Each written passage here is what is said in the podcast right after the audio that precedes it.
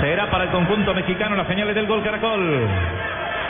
Bueno, les cuento una noticia, otra noticia. Estábamos diciendo que lo más seguro y lo más probable es que el juego o los partidos del domingo que definen el grupo de Colombia, el grupo C, el partido entre Colombia y Perú y Brasil-Venezuela van a ser simultáneos.